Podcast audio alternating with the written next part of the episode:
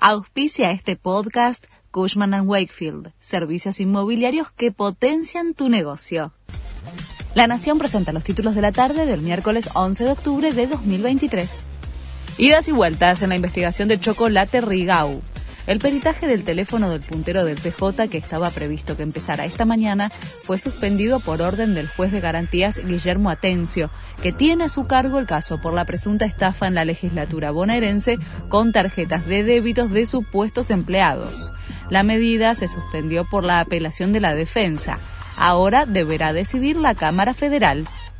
Insaurralde firmó cuatro decretos mientras estaba en Marbella en el yate. Una de las normativas promueve a Javier Alonso, funcionario del Ministerio de Seguridad, que se interesó por el puntero peronista Julio Chocolate Rigau durante sus días en prisión. La oposición busca que los decretos queden sin efecto. Alberto Fernández denunció a Milei por sus dichos contra el peso.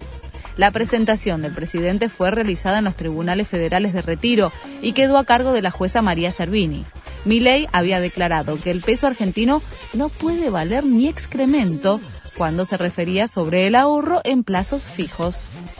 Cancillería volvió a reclamar a Hamas la liberación de los rehenes cautivos en la franja de Gaza tras el ataque terrorista a Israel.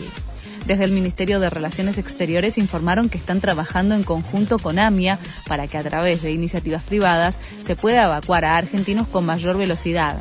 Al momento, 1.304 personas se anotaron en el registro del consulado para regresar a Argentina. Se confirmó la lesión de Ezequiel Ceballos en Boca. El delantero de 21 años sufrió la rotura de ligamentos cruzados de la rodilla derecha durante el partido que ayer los Ceneices perdieron ante Belgrano 4 a 3 en Córdoba. Estará inactivo entre 6 y 8 meses. Este fue el resumen de Noticias de la Nación.